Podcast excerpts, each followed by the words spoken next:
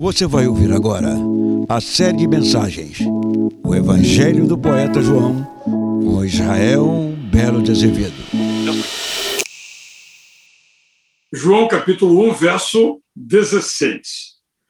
Todos nós temos recebido da sua plenitude e graça sobre graça. Todos nós temos recebido da plenitude de Jesus e graça de Jesus sobre graça de Jesus.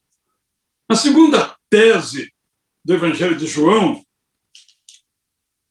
eu lhe convido a compartilhá-la juntamente comigo no capítulo 2, verso 25. 2, 25. E não precisava que alguém lhe desse a Jesus testemunho a respeito das pessoas, porque ele mesmo sabia o que era a natureza humana. A próxima tese que eu escolhi está no capítulo 3, João 3, 17. Deus enviou seu Filho ao mundo não para que condenasse o mundo, mas para que o mundo fosse salvo por ele.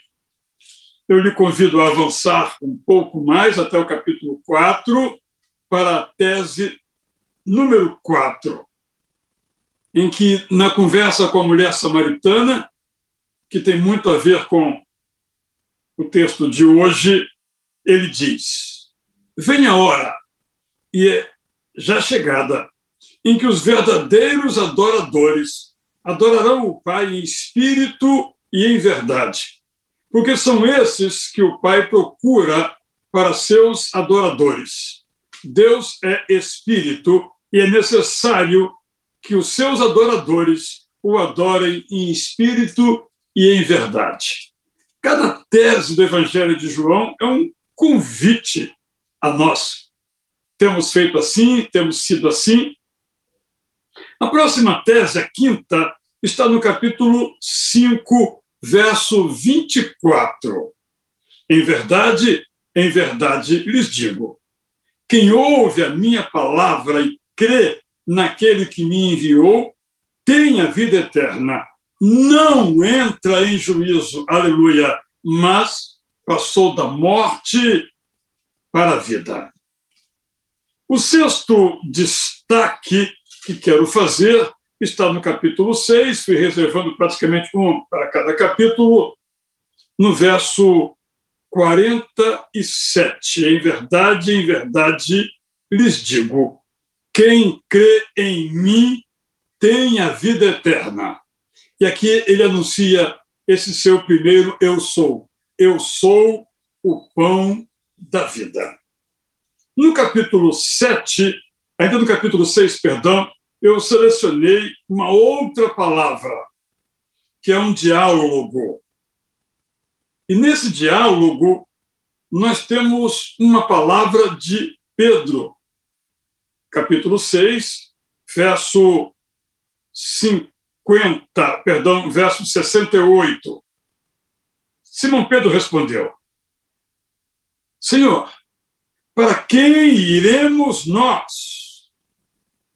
O Senhor, ou só o Senhor, tem as palavras da vida eterna e nós mesmos temos crido e conhecido que o Senhor é o Santo de Deus.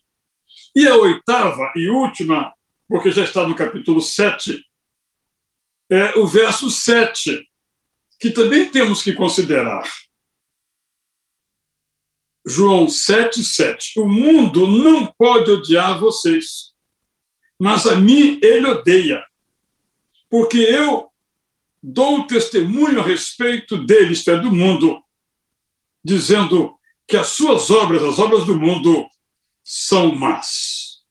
Então chegamos ao termo de hoje, a partir então do versículo 32 do capítulo 7. E eu então não vou ler o texto, mas vou ler uma paráfrase. Você pode acompanhar na versão que você tem, e eu preparei esta paráfrase. A primeira parte está nos versículos 32 a 36, que eu vou ler. Então, as autoridades religiosas, lideradas pelos fariseus e pelos sacerdotes do templo, decidiram agir e enviaram soldados para o prender. Jesus, Jesus disse outra coisa que deixou as pessoas confusas. Ficarei com vocês por algum tempo ainda, depois voltarei para ficar ao lado daquele que me enviou. Então, vocês vão me procurar e não vão me encontrar. Vocês nada poderão fazer, porque não poderão ir para onde eu vou. Surgiram muitos comentários a esta fala. Para onde ele vai? Será tão longe que não conseguiremos ir até lá? Será que ele acompanhará alguns judeus que se espalharam pelo mundo? Será que ele vai ensinar aos não-judeus? Eles não conseguiram entender o que significava essa frase. Vocês vão me procurar e não vão me encontrar. A segunda sessão desse capítulo começa no verso 37, vai até o 44. Quando chegou o grande dia da festa das cabanas, ou tabernáculos, que era o último, Jesus se levantou e disse bem alto: Se alguém está com sede, venha a mim e beba. As Escrituras dizem que rios de água viva sairão de dentro de quem crer em mim. O evangelista então informa que, na verdade, Jesus estava falando do que o Espírito Santo faria quando viesse. Até aquele momento, o Espírito Santo ainda não se manifestara publicamente, porque Jesus ainda estava vivo. Prossegue o poeta João. Suas palavras despertaram muita alegria com as pessoas dizendo: Este homem é o profeta que esperamos. Ele é o Messias. No entanto, outros duvidaram: não, o Messias não virá da Galileia. Ele é de lá. As escrituras são claras. O Messias é um descendente de Davi e nascerá na vila de Belém, de onde Davi era, não de Nazaré. O povo ficou dividido. Enquanto alguns criam nele como sendo o Messias, outros queriam prendê-lo. Ninguém, porém, o alcançou. A próxima sessão está nos versículos 45 a 53. Os soldados encarregados de prender Jesus voltaram à presença dos líderes dos sacerdotes e fariseus. Eles ficaram surpresos. O que houve? Por que não o trouxeram? Os soldados responderam: Senhores, eu me arrepio. Senhores, nunca conhecemos alguém que fale como este homem fala. Os fariseus ficaram indignados. Será que vocês também foram enganados? Nenhum de nós, nenhum sacerdote, nenhum fariseu creu nele. Só esse povo maldito que não conhece as nossas escrituras. Nesse momento, Nicodemos, que tivera um encontro reservado com Jesus há alguns meses, pediu a palavra. Vocês sabem que as escrituras determinam que não podemos condenar uma pessoa antes de ouvi-la. A reação foi forte. Você está falando como um galileu, Nicodemos. Você sabe que a Galileia nunca nos vai dar um profeta. Quando a reunião terminou, todos os participantes foram para casa. Nesse texto, então, eu quero destacar dois conjuntos de versos. Vou começar pelo segundo, que não vou explicar. Eu vou ler um poema que eu escrevi. Eu leio, então, 7, 45 a 46, onde encontramos esta expressão arrepiante. Os guardas voltaram à presença dos principais sacerdotes e fariseus, e estes lhes perguntaram: por que vocês não o trouxeram? Eles responderam: jamais alguém falou como este homem. O poema é: ninguém falou como Jesus. Jamais alguém falou como Jesus. E não era por sua voz comum. E não era por seu corpo calejado como tantos. E não era porque gritasse, porque falava suave. E não era porque o nome tivesse, era pobre, de lugar pobre. Sua força não vinha de uma família que nele acreditasse. Sua mãe o apoiava. Não tinha amigos que nele investissem. E os que tinha eram pescadores que ninguém valorizava. Ele falava como ninguém, antes, durante e depois. Porque falava a verdade. Só a verdade ele falava. Ele sabia de onde vinha e para onde estava indo. Ele era fiel no que dizia e nunca foi visto mentindo.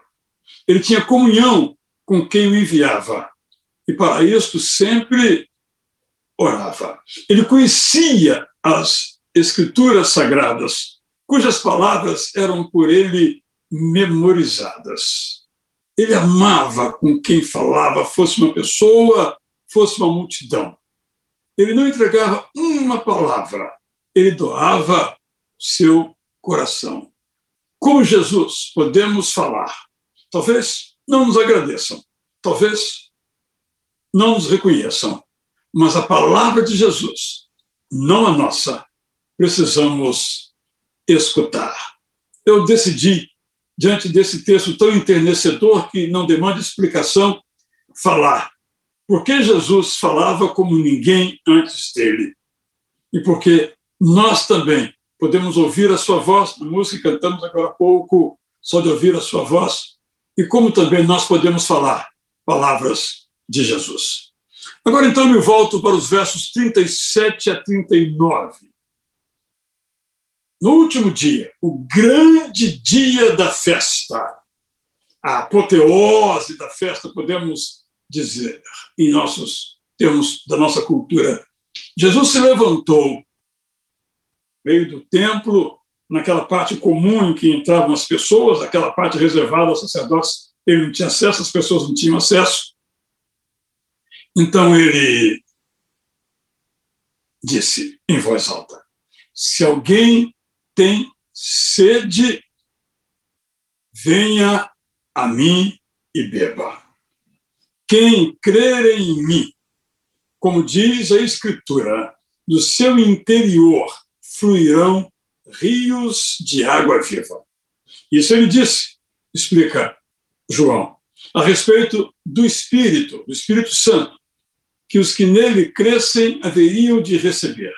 Pois o Espírito Santo, explica ainda o autor, até aquele momento não tinha sido dado, porque Jesus ainda não havia sido glorificado, isto é, ressurreto e ascendido aos céus. No último dia da festa, começo com essa informação, era comum a leitura de dois textos bíblicos, obviamente das Escrituras, isto é, do Antigo Testamento. O primeiro é Ezequiel, você pode marcar aí, procurar ler lá e sublinhar. São dois textos que, durante a festa dos tabernáculos ou das cabanas, no último dia em Jerusalém, no templo, era publicamente lido.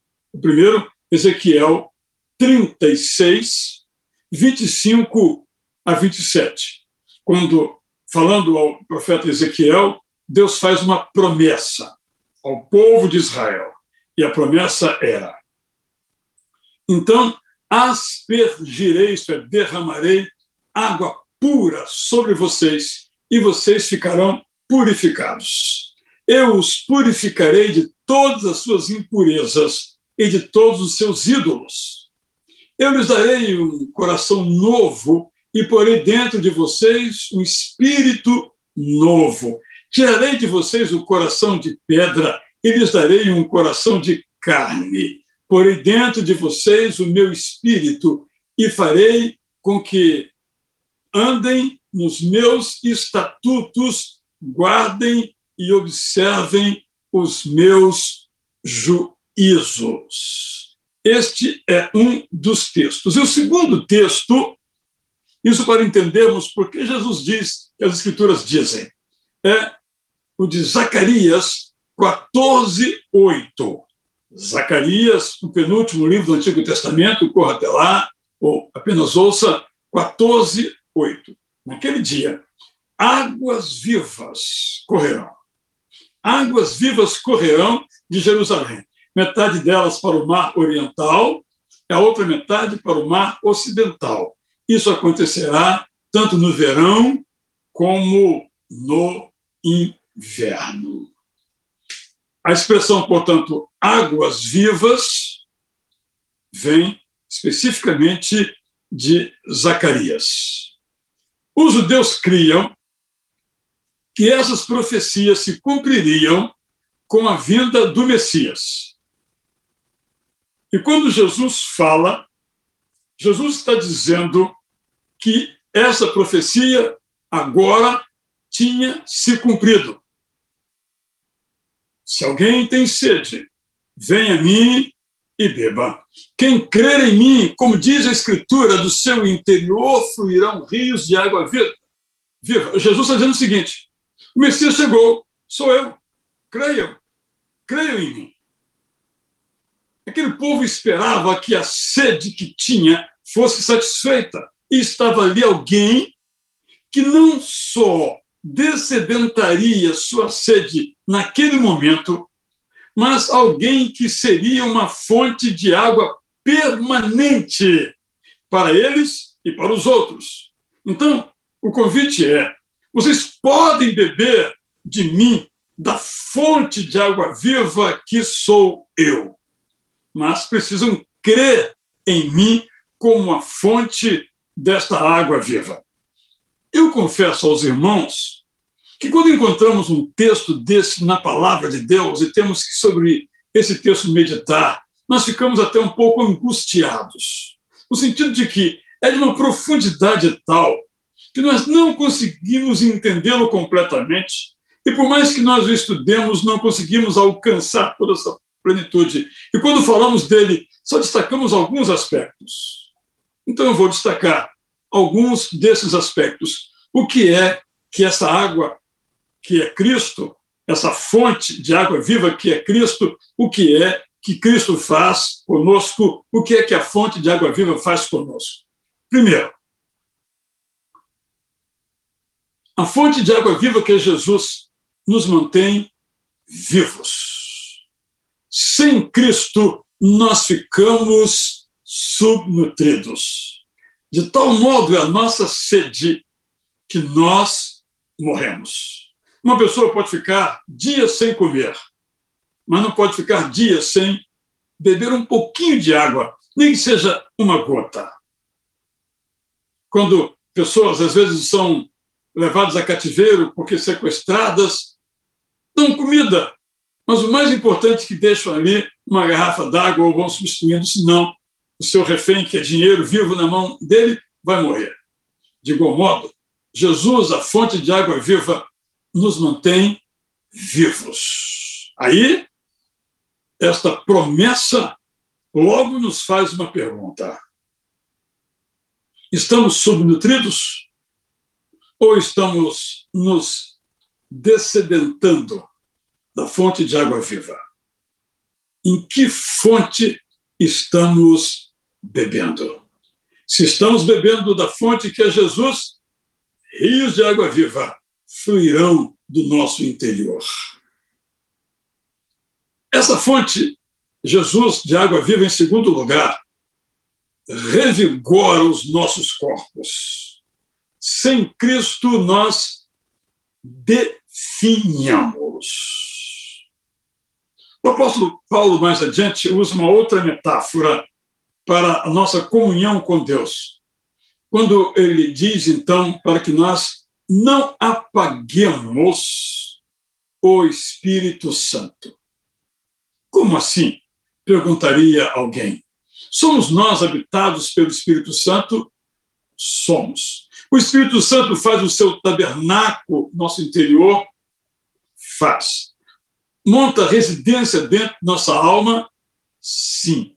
Mas a pergunta é: que espaço o Espírito Santo tem no tabernáculo da nossa vida? Se nós queremos ter os nossos corpos revigorados, Jesus há que ser o pão da vida, a água da vida. Penso ainda, em terceiro lugar, que Jesus, a fonte da vida, nos alegra a alma. A maioria de nós tem muitos motivos para se alegrar sem Cristo. Lançando mão do álcool, da festa.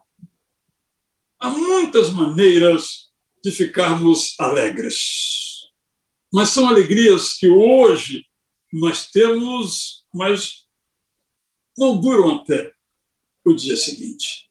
Na verdade, sem a fonte da água viva nos descedentando permanentemente, nós ficamos desesperados. O cristão sem Cristo é como um jardim sem irrigação. Eu tenho uma experiência nesse sentido. Quero contá-la para você, porque eu penso que ilustra bem o que é que a fonte de água viva faz conosco.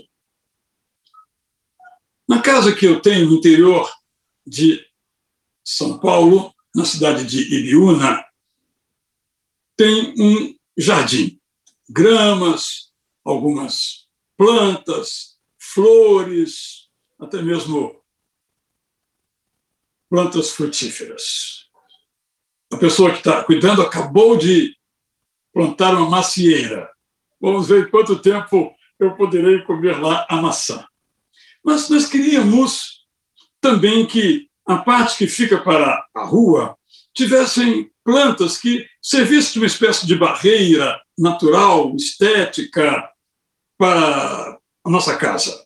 Então, nós contratamos um, uma empresa que colocou lá, então, uns vasos, um, uma, uma torneira, e da torneira a fonte, e ela estendeu um, uma mangueira subterrânea debaixo de toda a frente é, desse pequeno terreno ali. Mas não cresceu. As plantas ali plantadas não cresceram. Muita dificuldade, eu desisti, porque a empresa que fez o serviço não ia lá reparar. O que aconteceu é que por alguma razão, a água não estava chegando e descendo à terra, para que a, as plantas ali colocadas pudessem frutificar. Até que encontrei uma pessoa que fez isto. E colocou, então, não só aquela mangueira que estava ali, como colocou uma outra externa que, periodicamente, conforme a programação, vai girando ali impressionante. Eu sei que é óbvio. Impressionante.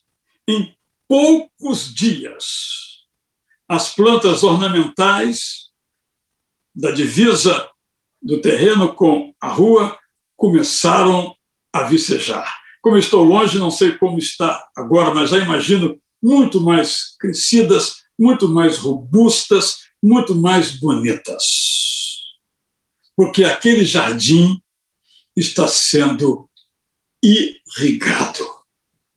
O jardim continua sem irrigação, mas feio, crestado, e talvez tendo que as plantas serem todas arrancadas porque morreram.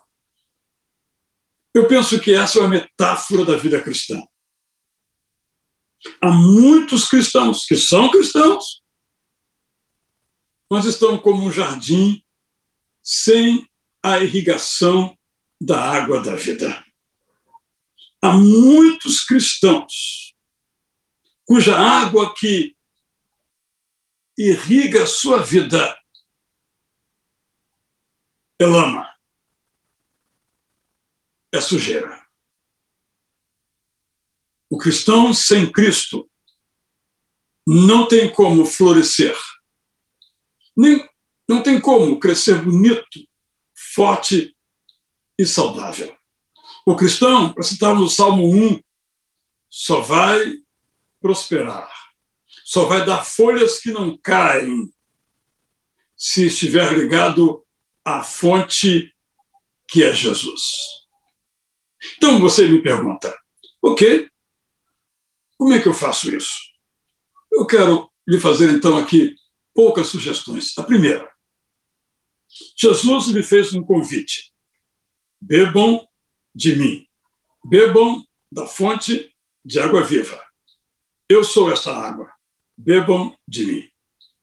Fico feliz, porque eu sei que alguns de nós aqui já aceitamos a oferta de Jesus, mas alguns ainda não.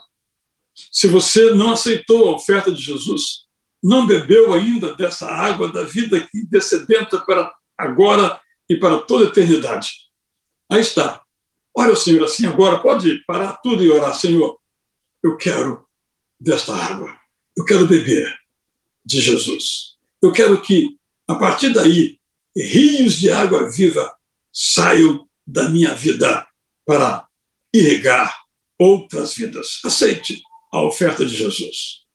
Se já aceitou, verifique para ver se o cano não está entupido de pecado, entupido de emoções ruins, entupido de desejos maus, entupido de instintos, entupido de influências nefastas, malignas sobre a sua vida.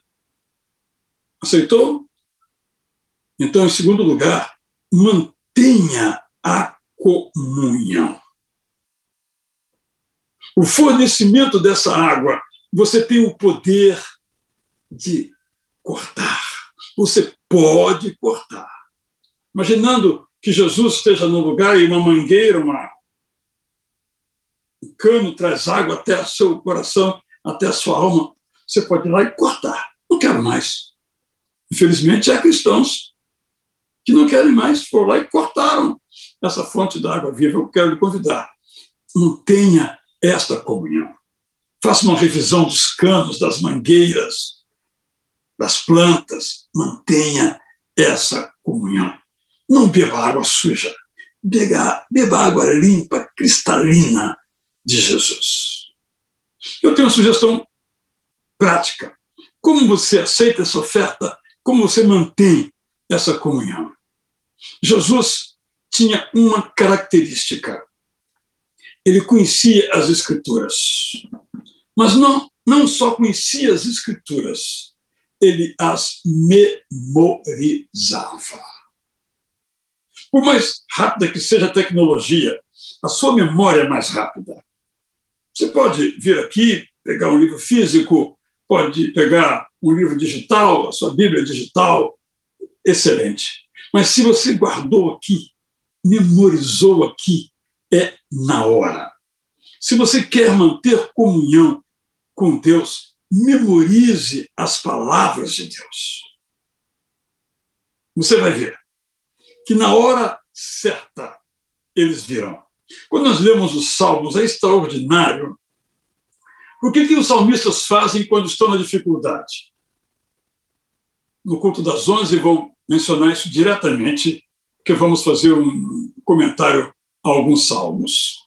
E no Salmo 77 em particular, dia 20 de junho de 2021, culto das 11, você pode ver também em algum outro momento. E ali, um dos salmos, o poeta começa a reclamar: não está dando mais, eu não aguento, não consigo nem dormir. Aí ele fala, exatamente como Jeremias diria em Lamentações, ele começa a lembrar os feitos de Deus do passado. Porque ele conhecia a história. E essa história estava nas Escrituras. Há alguns anos eu preguei na igreja uma série de mensagens do livro de Marcos. Eu fui tocado grandemente para me motivar aquela série por um livro de um homem extraordinário, Tim Keller, pastor presbiteriano em Nova York, está hoje com câncer, mas tem colocado relatórios que têm progredido, evoluído bem. Olhe, quando puder, pelo pastor Tim Keller. Ele dizia da motivação dele em pregar sobre Marcos, porque ele dizia: nós temos que ler os evangelhos. Tão banal, não é? Tão simples, não. Não é simples, não. É complexo, no sentido de que é uma tarefa. Nós temos que conhecer os evangelhos. Mateus, Marcos, Lucas e João. Estamos no capítulo 7 de João.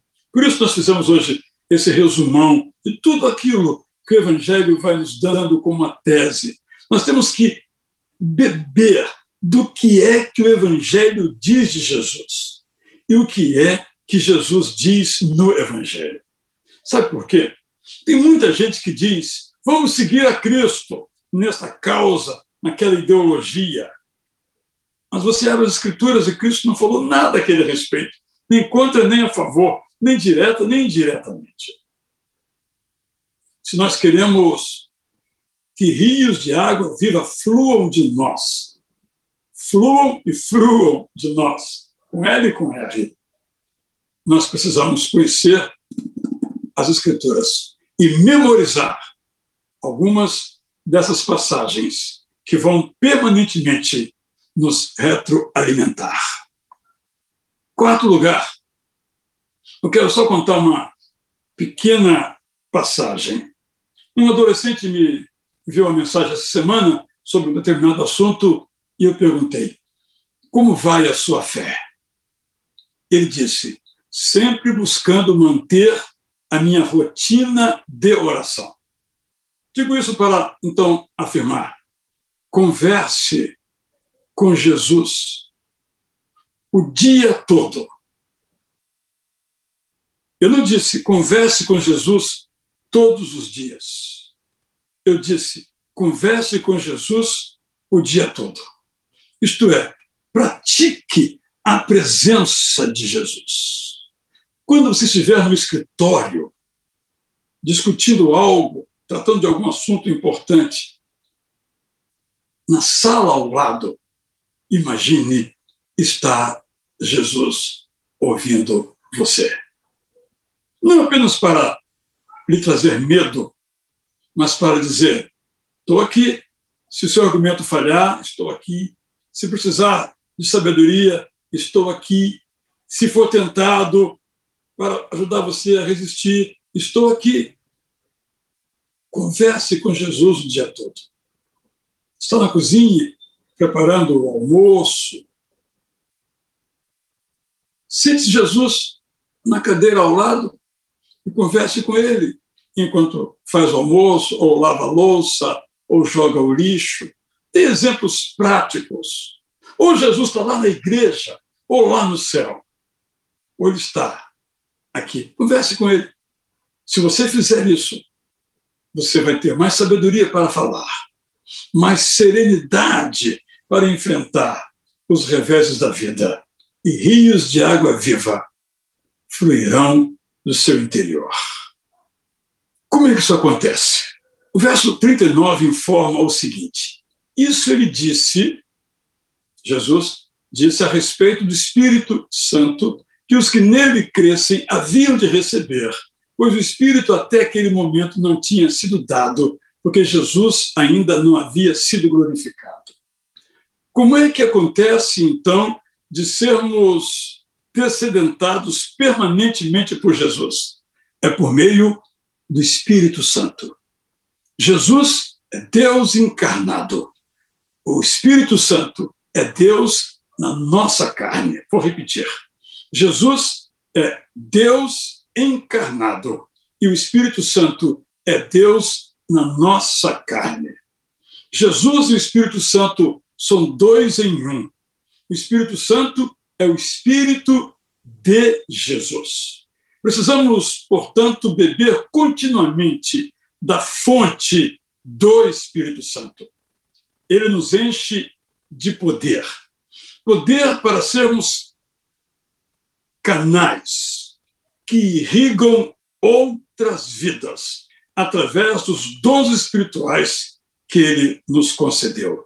Poder para sermos controlados por ele, nosso temperamento e nos nossos desejos. Poder para falarmos palavras que evangelizam e confortam. Poder para sentirmos a presença de Deus conosco, amadurecendo-nos e nos tornando cada vez mais serenos, pondo em prática a promessa que está em Isaías 58, 11, que Jesus, pelo seu Espírito, realiza e vem realizando. O Senhor os guiará continuamente. Lhes dará de comer até em lugares áridos e fortalecerá os seus ossos. Vocês serão como um jardim regado e como um manancial cujas águas nunca secam. Israel, você é como um jardim regado, você é como um manancial cujas águas nunca secam. Eu lhe pergunto, você é como um jardim regado, você é como um manancial cujas águas nunca secam? Promessa está dada e o Espírito Santo de Jesus a realiza nas nossas vidas. Jesus é a fonte da nossa vida, o centro de todas as coisas. Ali nós encontramos guarida para prosseguirmos em nossa jornada, para que então rios de água viva venham a sair de nós para abençoar outras pessoas.